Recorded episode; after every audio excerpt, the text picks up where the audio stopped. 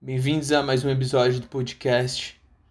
Hoje eu vou falar sobre jiu-jitsu, cafeína, drogas, substâncias psicoativas, ergogênicos, enfim. Enquanto o horário do jiu-jitsu não chega, a hora passa, o pré-treino é cefalizado antes de entrar meu estômago e me dá vontade de cagar. Cafeína, meu querido, é minha droga favorita. Ela não me faz mal, não me traz remorso não acaba com a minha moral no dia seguinte, regula minha ida ao banheiro, me deixa focado, me dá alegria. Ela tá em todo lugar. Tá no café, tá no pré-treino. E cara, eu não posso contar com substâncias que me destroem no dia seguinte. Eu não posso simplesmente contar com elas para minha vida. Porque simplesmente a minha moral vai ser destruída, a minha autoestima vai ser destruída e eu tenho que me pelo menos resguardar um pouco, sabe, para viver. Então eu acho que assim é muito difícil o ser humano ser livre de qualquer vício em substância. Faço, falo da substância como também objeto, livre do, do amar o outro e de se apegar ao objeto do outro, às vezes como uma droga, né? Às vezes por exemplo, usar cafeína, usar nicotina. Eu acho que a gente não tem que culpar as pessoas, sabe, por terem essa relação afetiva com alguns componentes, algumas substâncias. Mas a gente tem que entender da onde vem, né, esse pensamento. Se esse pensamento talvez é um medo, né, de deixar essa substância, de viver um luto pela perda desse objeto. E sabe, por que não viver um luto? Por medo talvez de viver o novo, por talvez experiências que você já passou, enfim. Não vamos adentrar isso porque é uma coisa muito individual, é uma coisa que, que cada um tem um entendimento sobre si próprio e a gente precisa é, destrinchar as coisas melhores quando for, for falar disso. Não dá para abranger e falar, ah, negócio é assim, assado, você fuma porque a sua fase oral não foi bem entendida, né? Você não teve castração, e, tipo, calma aí. Não é bem assim. Mas pô, a cafeína para mim foi uma, uma coisa muito boa, assim, nunca me trouxe nada de ruim. Às vezes me trouxe ruim uma, uma época, principalmente quando eu estava usando cerca de 800 miligramas de cafeína a dia. E essa época foi uma época que eu tinha um pré-treino. Esse pré-treino ele, ele era muito violento. Né? Inclusive eu nunca mais achei dele, graças a Deus. Mas, puta, era foda, cara. E eu misturava com café de manhã, enfim, acumulava muita cafeína. E o que aconteceu? Isso durou, tipo, cerca de duas semanas, porque eu comecei a ir no banheiro de noite, uma noctúria, e acordava para ir três vezes no banheiro de noite, e eu vi que era uma coisa que, cara, tava já ultrapassando, sabe, a linha da normalidade a um limiar já fazia tempo. E então eu dei uma parada a partir daí, mas continuo ainda usando cerca de 300 miligramas por dia, que para uma pessoa que não faz uso já é muito, daria sintomas já de tremor, enfim. E para mim não dá nada. Posso tomar isso e dormir. Então é assim, eu pretendo diminuir, mas no momento não, cara.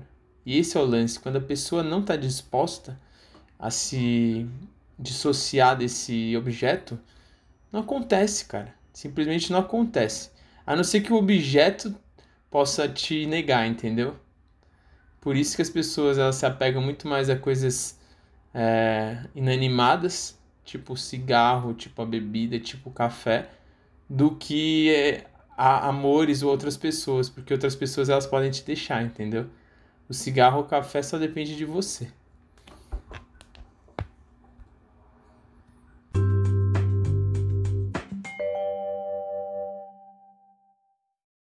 Então, e falando agora de esporte, é, pô, o esporte sempre foi muito preponderante na minha vida, né? Eu acho que desde os 16 anos que eu peguei pesado no esporte, foi introduzido para mim na forma o quê? Do jiu-jitsu, né? Eu comecei o jiu-jitsu e assim, não foi uma paixão logo de cara. Eu lembro que eu, cara, já fazia um pouco de musculação e tal.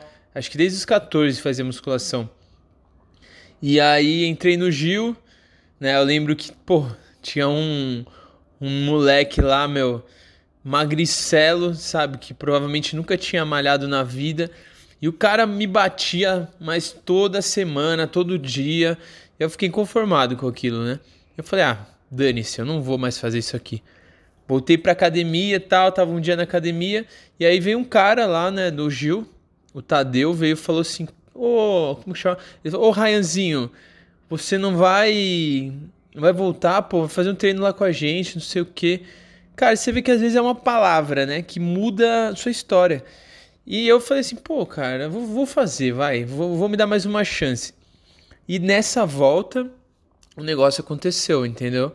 É, não parei mais, fiz cinco anos de Gil, competi pra caramba, sabe? Treinava intensamente. Treinava, cheguei a treinar três vezes por dia, das 5 da tarde até as 10 da noite. É... E assim, cara, eu amava, amava, amava fazer aquilo. E aí chegou num, num momento, né? Eu tava na época de cursinho e tal. E aí eu meio que precisava escolher o que, que eu ia fazer da vida, né? E, e aí falei pra minha família, falei, pô, eu acho que eu vou fazer jiu-jitsu. Porque era um negócio que eu amava fazer. Eu falei, meu, se eu fizer esse negócio, sabe, eu vou, eu vou amar, eu vou conseguir ser bom, não tem como não ser bom nisso. E mas de alguma forma assim, eu tomei um choque, né? É, falando essa notícia, por quê? Porque eles me fizeram pensar, sabe, quanto já tinham investido em mim, que, que isso não era uma profissão, que enfim, todos aqueles males de você seguir um esporte, e é verdade, né? O esporte no Brasil não é coisa fácil. Então, como, ele, como minha família já tinha investido em mim bastante no colégio, né? É, para ter uma formação boa, eu falei, cara, eu acho que eu tô sendo ingrato, né? De, de seguir esse caminho, enfim. E acabei optando pela medicina. E aí acabei passando em medicina e deixei de fazer o jiu-jitsu, né? Que eu tanto amava. Isso cara, teve repercussão na minha vida ter deixado essa escolha, sabe? E até hoje tem. Mas assim, foi uma coisa que foi boa para mim porque eu precisei trabalhar muito isso, né? E isso até é tema para outro podcast. Mas o que eu quero falar é que o esporte é muito bom, né? Do ponto de vista de saúde, do ponto de vista é, de estética, do ponto de vista de, de euforia, de você se sentir bem. Mas de saúde é interessante por quê? Porque ele é um ponto de referência para você cuidar melhor da sua saúde. Né? Em que sentido? É, eu acho que a gente, aqui no Ocidente principalmente, tem um estilo de vida, né? a maioria das pessoas, que é danoso para a saúde. Cara, cada vez mais a gente está estressado, a gente está entrando em contato com substâncias né, industrializadas que têm é, enormes índices de radicais de oxigênio, que são danosos, danosos para a saúde. É, enfim, a gente sabe que a gente não tem um estilo de vida bom, cada vez mais produtivo e produtivo, e isso gera estresse, né? E, enfim, e a gente acaba danificando o corpo. Agora, se você faz esporte e você está começando a danificar seu corpo, você vai sentir rápido, porque você está ali o tempo todo cobrando desempenho do seu corpo entendeu? Então, se o seu corpo está acostumado a ter um desempenho forte num esporte, a partir de quando você começar a danificar a máquina, ela vai dar problema ali, entendeu? Agora, se você é sedentário e você começar a ter sintomas ali no sedentarismo, no repouso, é porque você já está muito ruim. Se você pegar as classificações de medicina, né, é, a maioria dos sintomas né, cardiovasculares aí que acontecem em repouso, cara, é porque você já tá no fim da linha.